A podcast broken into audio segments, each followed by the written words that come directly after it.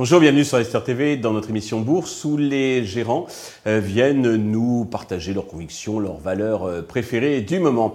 Aujourd'hui, c'est le responsable euh, gestion chez Dauphine Asset Management, Guillaume Dipizio, qui nous a rejoint. Guillaume, bonjour. Bonjour.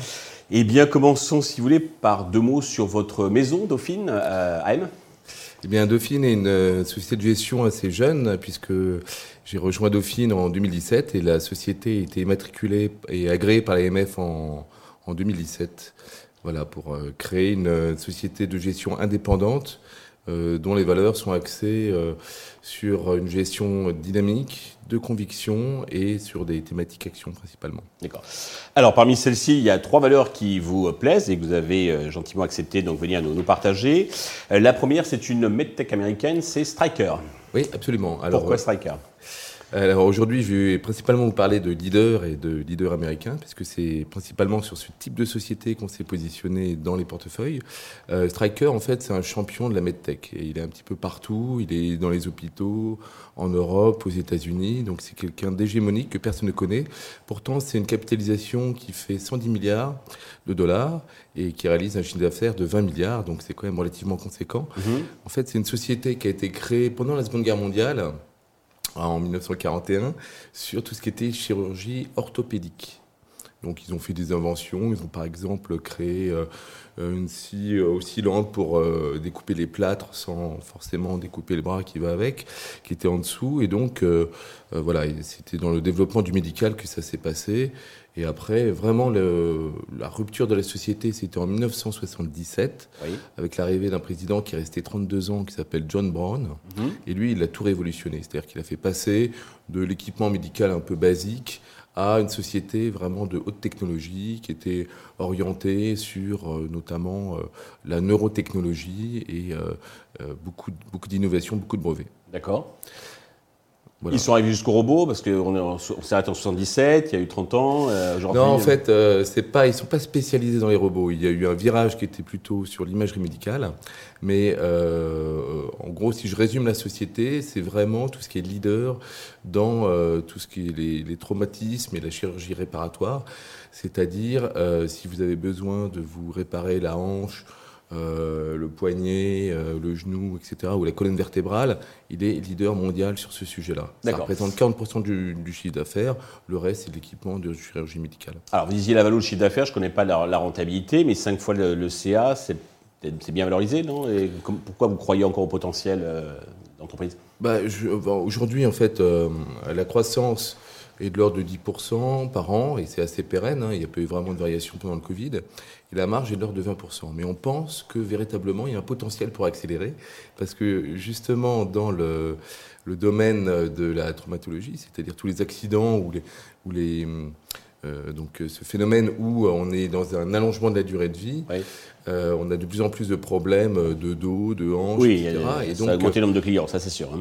Malheureusement, et dans cette veine-là, euh, beaucoup de patients ont attendu pendant le Covid, après le Covid, pour déclencher les opérations. D'accord. Et maintenant, il y a une demande qui est énorme, et donc les carnets de, un effet rattrapage voilà, se, se, remplissent pour justement euh, avoir un effet rattrapage qui permettra de doubler la croissance dans, dans ce segment. D'accord.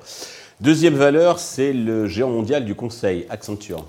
Accenture, oui, donc euh, ça on la présente plus, c'est 200 milliards de, de capi. Là, la rentabilité est un peu plus forte, c'est 64 milliards de chiffre d'affaires. Donc c'est un monstre, c'est 730 000 personnes euh, embauchées dans le monde, euh, principalement aux États-Unis, grosso modo 50%, 30% en Europe. Euh, donc c'est l'ancienne Arthur Andersen Consulting qui a changé de nom en 2001. Euh, donc là, ce qui nous intéresse dans ce, modèle-là, c'est que d'une part, le titre présente un point d'entrée tout à fait intéressant, puisqu'elle est décroché d'à peu près un quart, elle a perdu 25% depuis Noël 2021.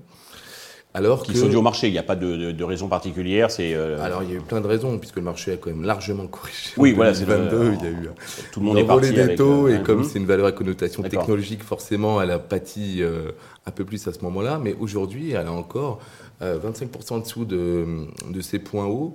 Et donc, c'est quand même une, société qui, qui fait à peu près 18% de croissance pérenne et 12% de marge.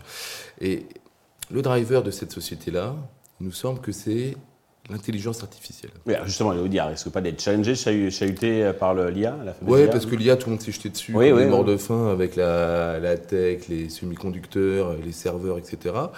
Euh, mais finalement, on peut se poser la question comment elle va être intégrée dans les entreprises, dans tous les secteurs, un petit peu à tous les niveaux.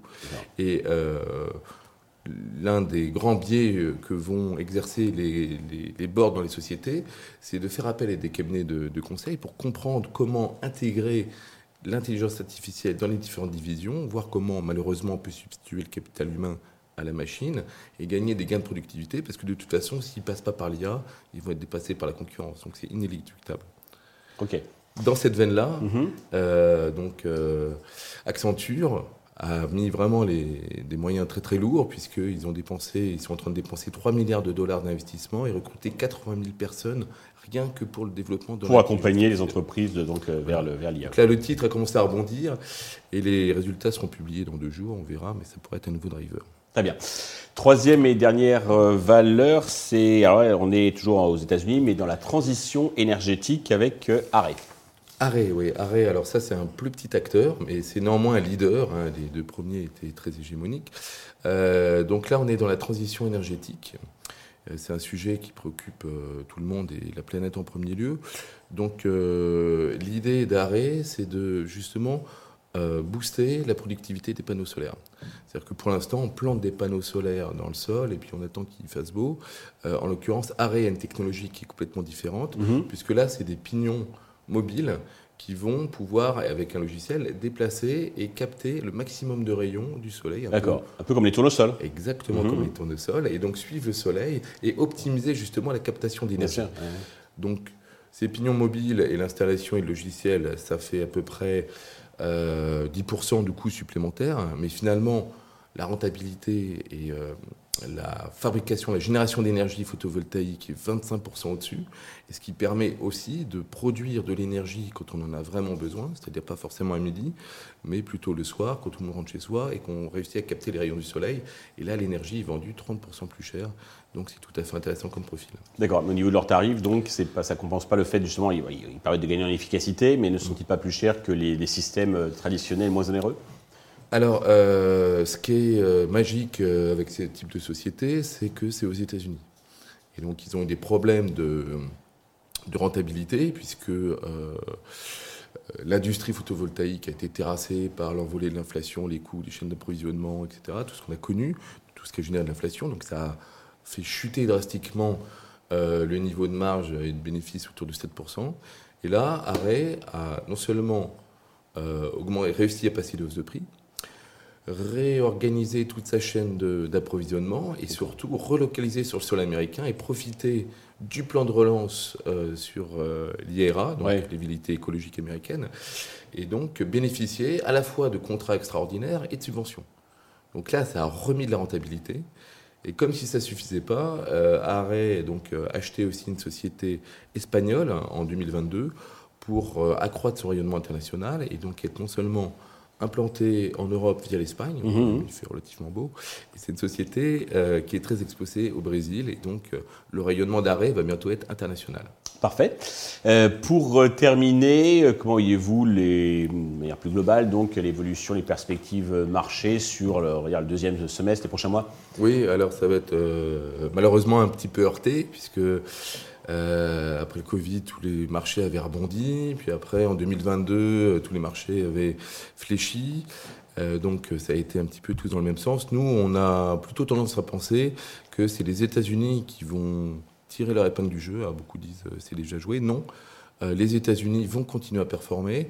Pourquoi? Parce que, euh, premièrement, il y a encore ces fameux plans de relance, il y a toute une dynamique qui est à l'œuvre et qui est vraiment efficiente euh, pour euh, accroître et continuer à donner du travail aux Américains. Deuxième point, L'inflation est largement sous les taux directeurs. Donc la Fed a fait comprendre qu'elle allait arrêter d'augmenter ses, hausses de taux. Mhm. Donc ça, c'est un soulagement, notamment pour les petites boîtes comme Arrêt, qui étaient un peu victimes de la distribution de crédit. Ça donne une visibilité. Effectivement, et donc ça redonne de la visibilité. Pour encore redonner du courage aux Américains, il y a les élections présidentielles qui arrivent en 2024.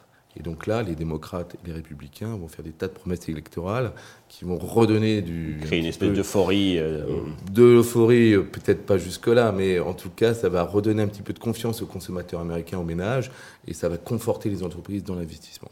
Ok. Yo, merci d'être venu nous partager donc euh, ces, ces, trois valeurs. Merci à tous de nous avoir suivis. Je vous donne rendez-vous très vite sur Investeur TV.